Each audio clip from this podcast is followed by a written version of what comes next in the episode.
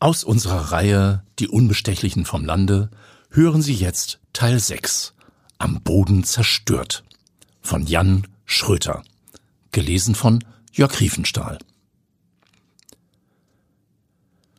Wir fahren zusammen zur Arbeit. Wie cool.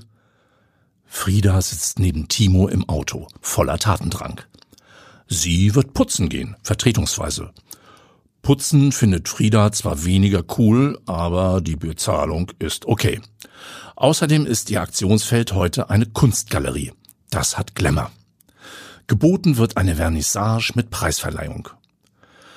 Skulpturen, Gemälde, echte Künstlerinnen und Künstler, schwärmt Frieda.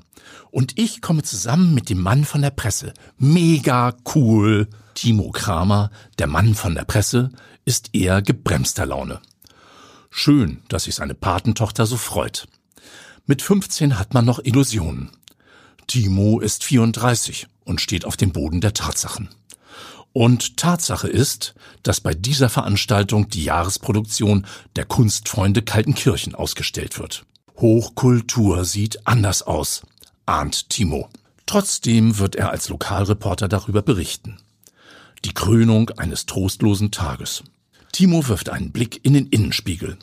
Im Kofferraum seines betagten VW Golf peilt Max über die Rückbank nach vorn, eindeutig schuldbewusst. Vormittags hatten sie die Hundeschule besucht. Ein Desaster. Max, dem Welpenalter noch nicht ganz entwachsen, hatte jede Übung verweigert. Sie müssen Max mit Leckerlis positiv verstärken, hatte die Trainerin gefordert, zunehmend genervt. Doch Max zeigte sich nicht interessiert an Leckerlis. Dabei futtert der sonst alles, dachte Timo. Nächstes Mal biete ich ihm meine Sneakers oder irgendwelche Kabel an. Die frisst er garantiert. Positive Verstärkung, dass ich nicht lache. Wieso liegt hier die Bergedorfer Zeitung? Frieda fischt bedrucktes aus dem Fußraum. Ist doch gar nicht deine Lokalredaktion. Frieda macht sich sofort über den Aufmacher auf der Frontseite her.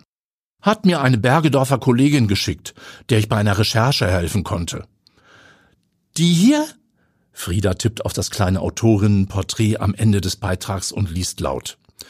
Tiffany Schulze, alberner Name. Trotzdem, hübsche Frau. Die Brille ist voll Panne, aber das lässt sich regeln. Seht ihr euch öfter? Wann sparst du dir die plumpen Versuche, mich in eine Beziehung zu quatschen? reagiert Timo gereizt. Ich hab die Frau nie getroffen und hab's auch nicht vor. Frieda grinst frech. Diese Zeitung ist von letzter Woche. Warum bewahrst du sie auf?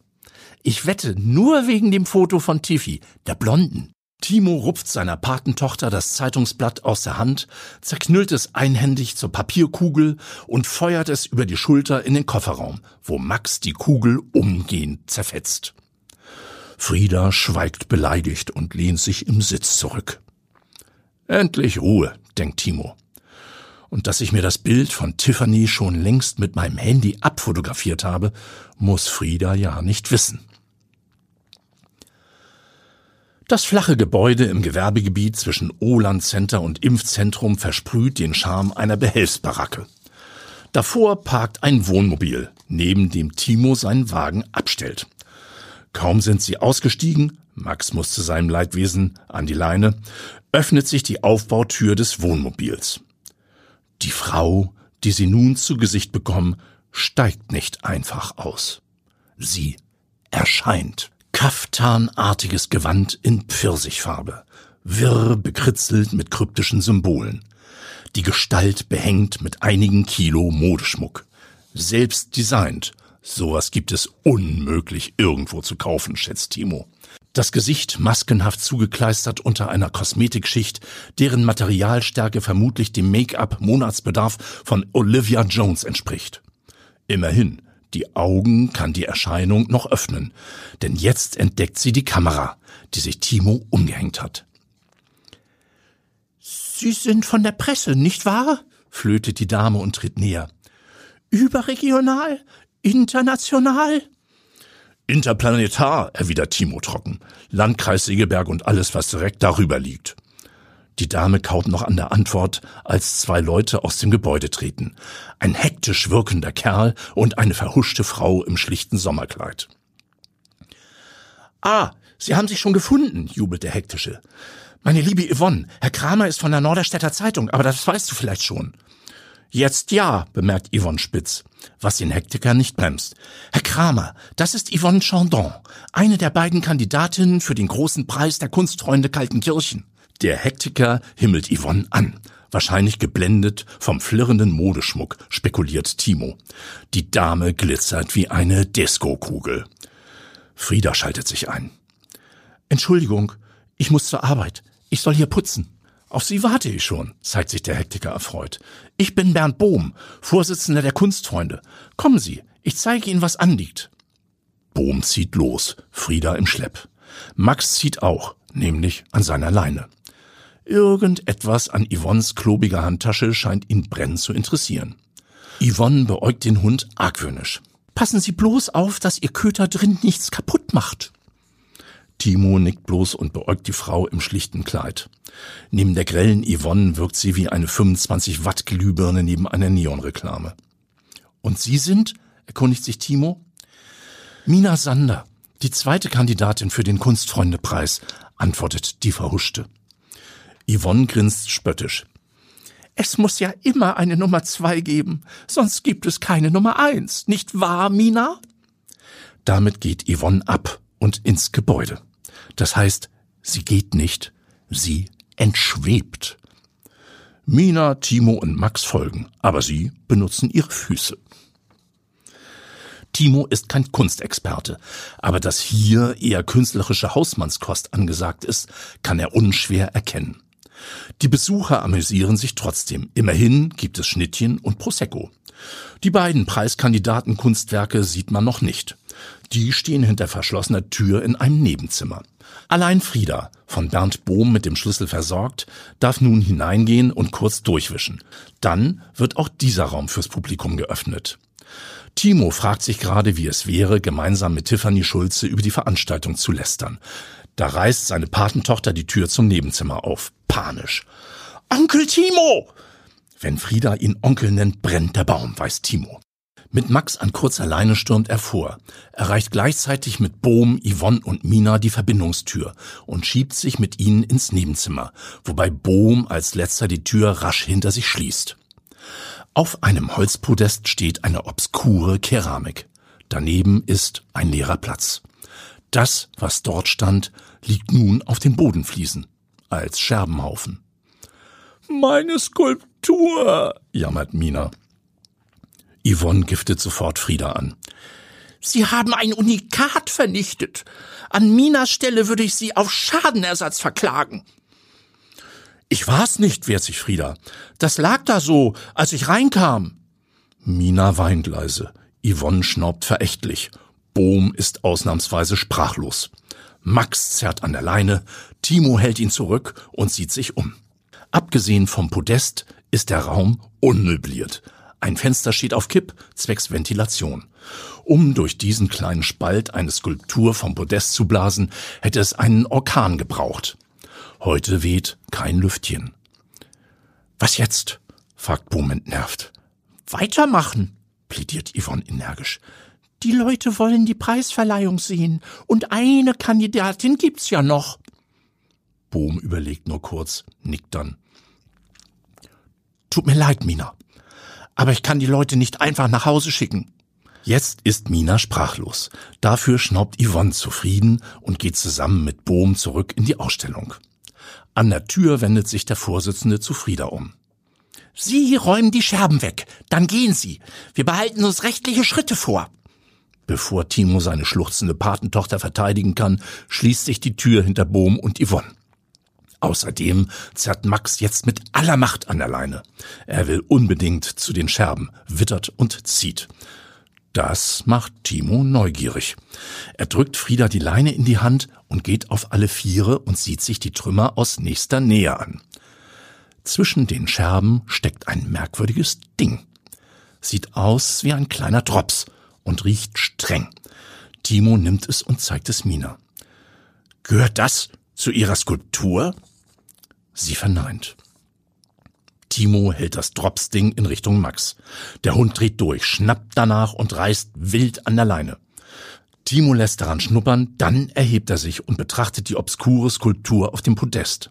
Was die darstellen soll, erschließt sich ihm nicht. Aber Yvonnes Kunstwerk hat mehrere Löcher. In einem versteckt Timo das Dropsting, nimmt Frieda die Leine ab und reicht ihr seinen Autoschlüssel. Wir treffen uns draußen. Und du, Max, such. Timo öffnet die Tür. Max saust hindurch und zieht den Reporter hinterher. Er gehorcht mir tatsächlich, wundert sich Timo. Da ist offensichtlich eine positive Verstärkung am Werk. Frieda und Mina hocken bei geöffneten Türen im Wagen und steigen aus, als Timo mit Max herankommt und triumphierend eine klobige Handtasche auf der Kühlerhaube abstellt. Die ist von Yvonne, erkennt Mina. Hat sie die so einfach rausgerückt? Stand unter ihrem Stuhl, grinst Timo. Sie selbst ist voll damit beschäftigt, ihren Fans Vorträge über kreative Schübe zu halten. Und gleich beginnt die Preisverleihung. Da achtet sie eher auf nichts anderes mehr. Max ist schnurstracks zur Tasche gelaufen. Irgendetwas ist damit. Was ist drin? Drängelt Frieda gespannt. Timo leert den Tascheninhalt. Diverse Kosmetikartikel kullern über die Blechhaube. Autoschlüssel fürs Wohnmobil. Eine angebrochene Tüte mit dem Bild einer Katze drauf. Max bellt begeistert und versucht auf die Haube zu springen. Timo stellt seinen Fuß auf die Leine und schüttelt etwas aus der Tüte in die hohle Hand. Lauter Dropsdinge. Er lässt die Ladung zu Max hinabrieseln. Der stürzt sich begeistert drauf und verputzt sie genüsslich. Verrückt nach Katzenleckerlis, konstatiert Timo kopfschüttelnd. Dieser Hund hat eindeutig ein Identitätsproblem. Yvonne besitzt vermutlich eine Katze? Mina nickt. Ein Kater. Pablo. Deshalb ist sie immer im Wohnmobil unterwegs, damit sie ihn mitnehmen kann. Timo greift sich den Wohnmobilschlüssel und grinst verschmitzt. Mal sehen, was Pablo so drauf hat. Meine Skulptur verkörpert stofflich die Unvollkommenheit des Universums, doziert Yvonne. Sie steht neben dem Podest mit ihrem Kunstwerk. Vor sich die versammelten Kunstfreunde, die an ihren Lippen hängen. Jedenfalls diejenigen, die in diesem Moment noch nicht an akuter Prosecco-Lähmung leiden. Also die wenigsten. Aber das bremst keine Künstlerin, die über ihr Werk spricht. Die Vertiefungen darin entsprechen den Abgründen der menschlichen Natur. Sie sagen uns nichts, wirklich nichts auf dieser Welt bleibt heil. Etwas quetscht sich durch den offenen Spalt des gekippten Fensters und zieht alle Blicke auf sich, sogar die der Prosecco-Lahmen. Ein dunkler Schatten flitzt heran, entert mit einem Satz das Podest, prallt gegen die Skulptur. Schatten und Kunstwerk stürzen ab, was dem Schatten entschieden weniger schadet. Es ist ein Kater, der zwischen den Scherben genau das erbeutet, was er begehrt. Und damit flüchtet, die Gardine hinauf, ab durch den Fensterspalt, weg ist er. Die Menge ist fassungslos. Bohm in der ersten Reihe schlägt die Hände vors Gesicht. Yvonne steht schockstarr. Durch die Tür zum Ausstellungsraum halten Einzug Timo mit Kater Pablo auf dem Arm, Frieda mit Max an der Leine und Mina mit Wut im Bauch. Du hast meine Skulptur zertrümmert, du Schlange! schreit sie ihrer Kontrahentin entgegen. Hast mein Kunstwerk mit Leckerlis gespickt und dein Kater drauf gehetzt. Gut trainiert, der Kleine. Reagiert auf positive Verstärkung. Besuchen Sie mit ihm eine Katzenschule? Timo setzt den Kater auf den Boden. Pablo läuft sofort zu seiner Herrin, springt ihr auf den Arm und lässt sich kraulen. Entschuldigung, schluchzt Yvonne. Vor allem an dich, Mina. Deine Skulptur war fantastisch, aber ich wollte unbedingt gewinnen. Verzeih mir. Bohm ist mit den Nerven fertig. Und wer kriegt jetzt den Preis? Herr Kramer, was machen Sie da? Timo schnappt sich den Papierkorb, in dem Frieda die Scherben von Minas Skulptur entsorgt hat, entleert ihn auf Yvonnes zerdeppertes Kunstwerk, mischt mit dem Fuß einmal kurz durch und wendet sich ans Publikum. Werte Damen und Herren, der diesjährige Preis der Kunstfreunde Kaltenkirchen geht zu gleichen Teilen an Mina Sander und Yvonne Chandon für ihr beeindruckendes Gemeinschaftswerk mit dem Titel Am Boden zerstört. Du Irrer! Frieda sitzt neben ihrem Patenonkel im Auto und kann noch immer nicht fassen, was Timo da eben erfolgreich abgezogen hat. Aber falls mal jemand den Weltfrieden retten muss, bist du eindeutig qualifiziert. Ich und Max, mein gehorsames Hündchen, grinst Timo, löst eine Hand vom Lenkrad und wirft ein Katzenleckerli nach hinten, wo Max es sich lässig aus der Luft schnappt.